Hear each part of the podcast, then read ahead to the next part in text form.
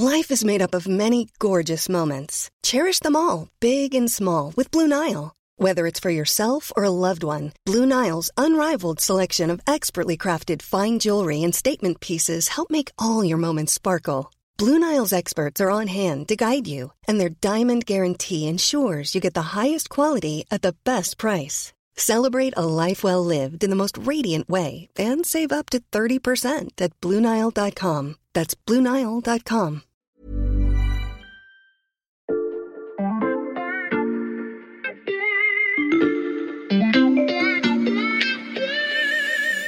ça, ça existe encore. Des électrochocs pour guérir, entre guillemets, de l'homosexualité. Les 30 dernières années, ces thérapies de conversion ont pu se déployer en France euh, et passer euh, entre les mailles du filet. À aucun moment, il y a eu une personne de sensé pour se dire euh, bah, stop les gars, on arrête quoi.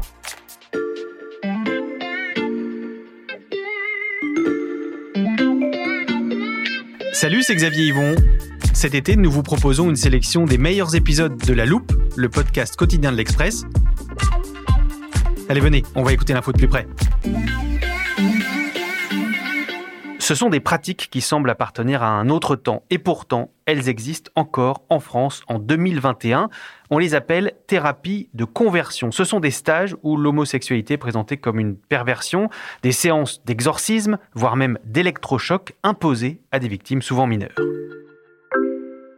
Ces pratiques terriblement violentes visent, selon leurs auteurs, à modifier l'orientation sexuelle ou l'identité de genre d'une personne et se basent donc sur le postulat que l'homosexualité ou la transidentité seraient des maladies qu'il faudrait guérir. Il y a quelques semaines, devant l'Assemblée nationale, c'est comme ça que la députée Laurence Vansenbrock définissait ces thérapies dites de conversion, qui sont organisées partout en France, souvent sur fond de religion, et qui ne sont pas, vous allez l'entendre, toujours clairement interdites par la loi.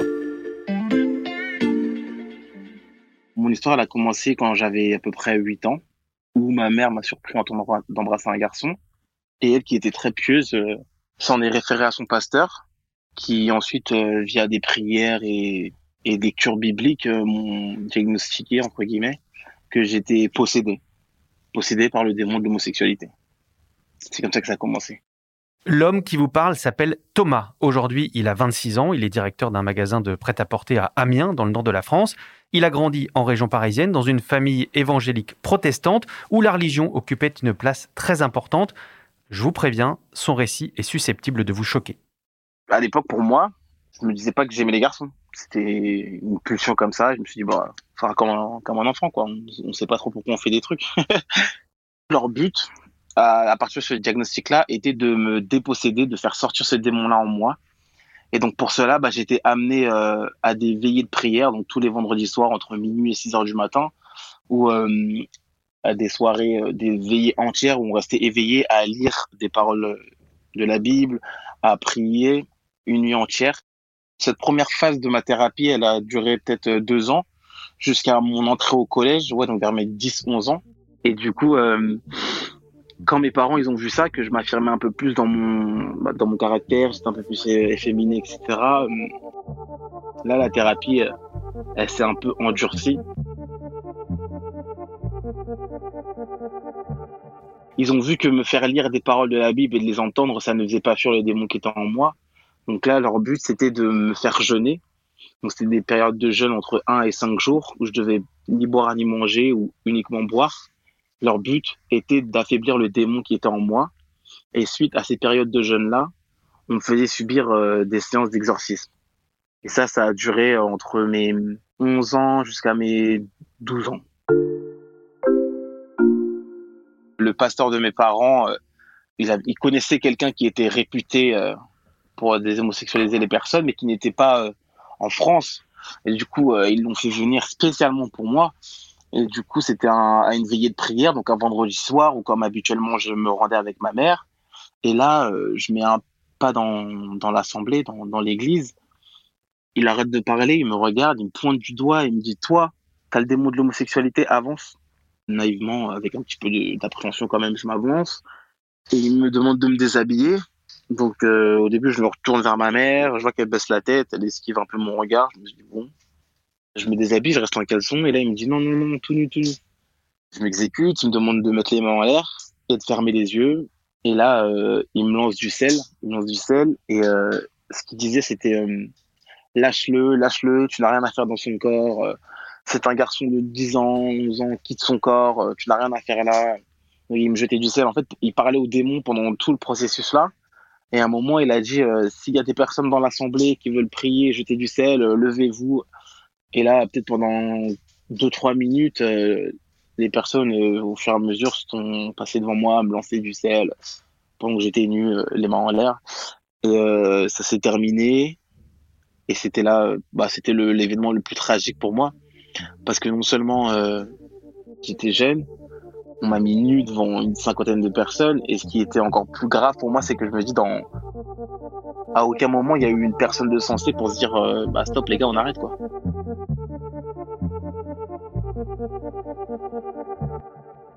Jusqu'à la, la dernière euh, séance d'exorcisme où là, j'étais seul avec des inconnus. Donc pour la première fois pendant toutes ces années, pendant toutes ces séances-là, il y avait mes parents et leur pasteur, donc des visages familiers.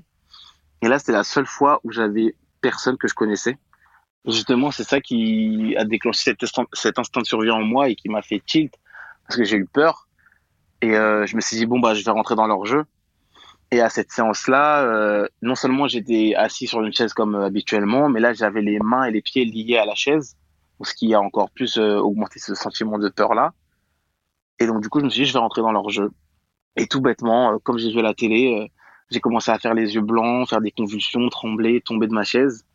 Et tout ce que j'entendais, c'était Ah, c'est bon, ça marche, ça a fonctionné, le démon a quitté son corps.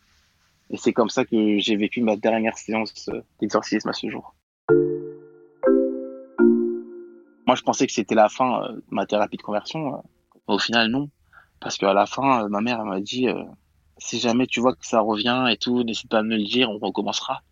Donc, du coup, à partir de mes 12 ans jusqu'à mon émancipation à mes 20 ans, bah, j'ai vécu dans le mensonge, dans le déni où je faisais croire à mes parents que j'aimais des filles, que je me rognais moi-même, que je rejetais mon, mon attirance pour les garçons parce que justement j'avais peur et je faisais tellement pas confiance aux gens, aux hommes que je pouvais rencontrer que je me disais non, non, non, euh, je ne veux rien faire.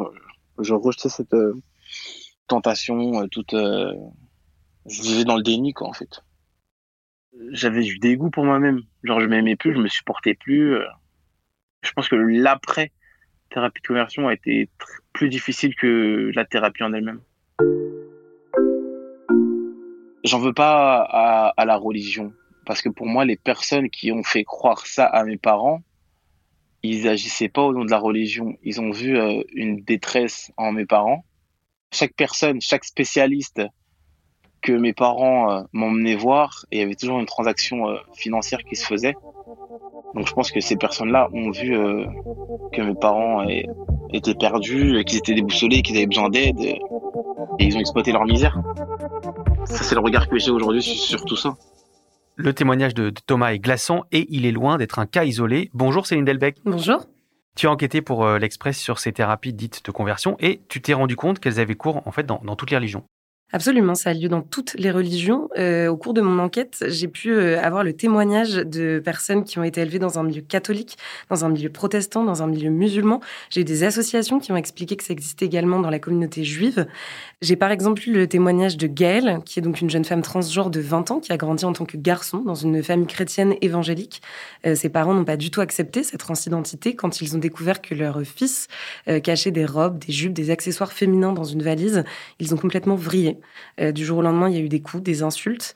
Euh, ils ont fini par l'emmener euh, dans une église chrétienne évangélique avec un pasteur qu'elle ne connaissait pas. Et en fait, pendant des semaines, elle a été victime de ce qu'ils considèrent comme un exorcisme, c'est-à-dire qu'elle s'est retrouvée face à un, prêtre ou un pasteur qui lui faisait répéter des phrases qui sont absolument destructrices. Je ne suis pas une femme, je ne serai jamais une femme. Elle devait répéter ça pendant des longues minutes, des heures. Ça l'a complètement détruite. Euh, et ça a été extrêmement violent pour elle euh, de sortir de ça. Et alors, je précise que les, personnes à qui tu as parlé, ils ont tous subi des thérapies en lien avec la religion, mais c'est pas toujours forcément le cas. Non, effectivement, en fait, il y a trois grandes familles de thérapies de conversion, si on peut parler euh, de ça comme ça, euh, qui sont reconnues un petit peu par les associations et qui sont décrites comme telles. Donc, il y a les thérapies religieuses dont on a parlé, qui sont en lien avec la prière, avec l'exorcisme, souvent cette idée de libérer du démon, de libérer du diable, de libérer de quelque chose de contre-nature. Comme on l'a entendu avec Thomas. Comme on l'a entendu avec Thomas, effectivement. Et il y a aussi euh, d'autres thérapies. Donc, il y a des thérapies qui sont dites médicales, avec des médecins, des psychologues, des infirmiers qui prétendent guérir l'homosexualité avec avec des méthodes thérapeutiques ou dites thérapeutiques euh, qui, qui, peuvent aller donc de la simple parole, entre guillemets, euh, même si celle-ci est très violente, jusque à des électrochocs qui sont encore pratiqués dans certaines cliniques du sud de la France. Donc ça, ça existe encore des électrochocs pour guérir, entre guillemets, euh, de l'homosexualité. Dans la mission parlementaire qui a été effectuée par Laurence von Sennebrock, qui est une députée la République en marche, euh, qui est co-auteur de cette mission, elle a effectivement eu des témoignages en ce sens, euh, notamment d'une jeune fille qui aurait eu, donc subi des électrochocs, effectivement. Cette députée, donc on a entendu au début de, ce podcast, euh, y tu me dis, il y a une troisième grande famille, si on peut parler comme ça, de thérapie de conversion? Il y a des thérapies qui vont être plus sociétales. Donc là, on parle plus de pression dans la famille. Il n'y a pas forcément de rapport avec la religion, même si souvent c'est lié. Donc ça va être, euh, par exemple, expliquer à son fils que l'on n'accepte pas qu'il soit homosexuel, qu'il faut qu'il change pour qu'il soit accepté dans la famille, ou sinon on coupe les ponts, par exemple. Il peut y avoir des pressions qui vont jusqu'au mariage forcé, des pressions qui vont jusqu'au fait de demander à son fils homosexuel de regarder des pornos hétérosexuels pour le guérir, entre guillemets, qui sont donc toutes sortes de pressions qui peuvent être tout aussi destructrices que ces fameux stages ou ces fameux fameuse euh, session d'exorcisme. Est-ce qu'on a une idée du, nombre de victimes de ces pratiques qui donc ont, lieu encore euh, aujourd'hui en 2021 Alors malheureusement, on n'a pas de chiffre précis, on n'a pas de chiffre global euh, du nombre de victimes euh, en France. En revanche, on a des chiffres sur lesquels on peut s'appuyer lors de la mission parlementaire de Laurence Vansenbrock.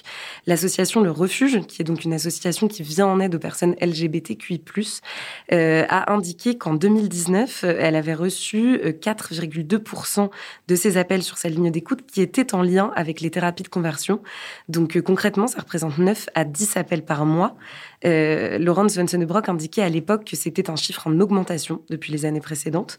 On peut aussi s'appuyer sur des chiffres qui viennent de l'étranger. En Angleterre, il y a eu une étude justement statistique qui indique que 7% des personnes LGBTQI+, qui ont été interrogées, euh, se sont vues proposer des thérapies de conversion. Ce chiffre double quand on parle de personnes transgenres. Euh, et 2% des personnes interrogées ont indiqué qu'elles ont suivi une telle thérapie. Et pourquoi on n'a pas de chiffres similaires en France euh, de, manière globale? La problématique en France, c'est qu'il n'y a pas dans le code pénal d'infractions spécifiques qui disent noir sur blanc que les thérapies de conversion sont interdites.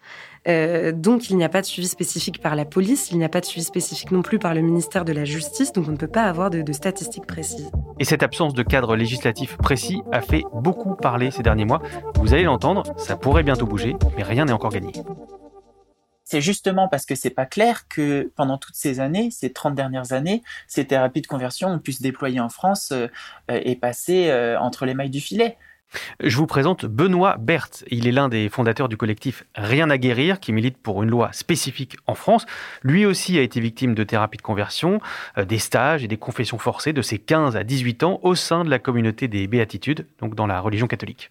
Donc nous, aujourd'hui, on le dit clairement, la loi française euh, n'est pas suffisante et n'a pas été suffisante. La preuve, ces thérapies ont continué, aucune d'entre elles n'a été condamnée par la justice. Donc il y a, des trous dans la raquette euh, et il faut être plus précisément attaquer ces thérapies pour les enrayer. Alors, il y a des trous dans la raquette, mais il y a quand même des moyens de lutter contre ces thérapies de conversion. Céline, est-ce que tu peux nous expliquer ce qui existe dans l'arsenal législatif contre ces thérapies? Aujourd'hui, c'est important de rappeler que les victimes peuvent porter plainte. Elles ne pourront pas porter plainte pour thérapie de conversion à proprement parler. En revanche, elles pourront porter plainte pour abus de faiblesse, par exemple, violence volontaire, exercice illégal de la médecine. Elles pourront porter plainte pour homophobie. En revanche, elles devront effectivement le prouver. On peut imaginer que l'abus de faiblesse est quelque chose qui est extrêmement difficile à prouver, notamment quand ça a eu lieu il y a des années. Euh, et puis sur ce type de sujet, avec des victimes qui ne se rendent même pas compte parfois qu'elles ont été abusées, euh, qu'elles ont vécu euh, quelque chose d'illégal. Effectivement, ces bouts de loi ne sont pas suffisants pour énormément d'entre elles. D'après Benoît Berthe, bah, justement, il est capital mettre des termes clairs sur ce qui se passe. Tant qu'on n'a pas une législation claire là-dessus. C'est très compliqué pour les victimes de se reconnaître victimes, de porter plainte, et c'est euh, très permissif. Ça permet à plein de groupes de faire euh, passer ces pratiques et de pas se faire condamner. On le voit aujourd'hui, hein. rien qu'à Paris, notre collectif a euh, ciblé une vingtaine d'organisations ou d'individus qui pratiquent ou qui encouragent de manière répétée à la pratique des thérapies de conversion. Rien qu'à Paris en 2021. Donc c'est pas un phénomène niche et tout petit. Alors, il faut noter que deux propositions de loi euh, spécifiquement dédiées aux thérapies de conversion ont été déposées par euh, la députée Laurence Vansenbrock, donc très engagée sur ces sujets, vous l'aurez compris. C'était en juin 2020 et en mars 2021. Mais le sujet n'est toujours pas à l'ordre du jour au, Parlement. Céline, tu peux nous expliquer pourquoi ça traîne autant? Est-ce qu'il y a un débat sur ces thérapies? Tous les bords politiques luttent contre ces thérapies, sont en tout cas choqués qu'elles existent encore effectivement. En revanche, l'agenda législatif est serré. Euh, ça n'apparaît pas vraiment comme une, comme une priorité actuellement. Il y a eu effectivement la crise sanitaire, on peut le justifier comme ça. Euh, il y a eu d'autres lois qui ont, été, euh, qui ont été extrêmement discutées. Je pense par exemple à la PMA, à la loi bioéthique, donc, qui, qui, ont pris beaucoup de temps en fait sur le calendrier. la prochaine niche parlementaire est en décembre pour ces propositions de loi, à voir si effectivement elle sera euh, discuter à ce moment-là. Est-ce que ça traîne parce que aussi euh, on touche aux religions avec ce, sujet? C'est effectivement ce que déplorent les associations. Euh, quand on parle de thérapie de conversion, on parle d'extrémisme religieux d'une certaine manière. On parle également d'un sujet extrêmement tabou. On parle de l'homosexualité, on parle de la transidentité. Donc c'est des sujets qui ne font pas aujourd'hui consensus. Et qui peuvent être donc compliqués à aborder. Euh, c'est en tout cas une des pistes euh, sur lesquelles on peut s'appuyer pour comprendre pourquoi ça traîne encore autant. En attendant, une circulaire vient d'être publiée par la ministre Elisabeth Moreno pour euh, rappeler les dispositions existantes déjà, les, les petits morceaux de loi dont tu nous as parlé, Céline. Et pendant ce temps-là, il y en a d'autres qui vont beaucoup plus vite. Measures will be brought forward to address racial and ethnic disparities and ban conversion therapy. Au Royaume-Uni, c'est la reine Elisabeth II elle-même qui a annoncé en mai dernier l'interdiction des thérapies de conversion. De quoi peut-être inspirer la France. Merci Céline. Merci. On peut lire l'intégralité de ton enquête sur ces thérapies de conversion sur le site de l'Express.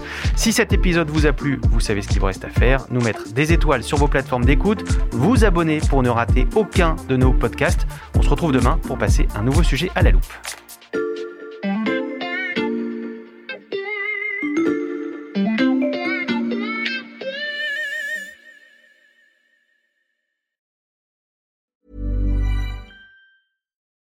Join us today during the Jeep Celebration event. Right now, get 20% below MSRP for an average of 15178 under MSRP on the purchase of a 2023 Jeep Grand Cherokee Overland 4xE or Summit 4xE. Not compatible with lease offers or with any other consumer incentive offers. 15,178 average based on 20% below average MSRP from all 2023 Grand Cherokee Overland 4xE and Summit 4xE models in dealer stock. Residency restrictions apply. Take retail delivery from dealer stock by 4 1. Jeep is a registered trademark.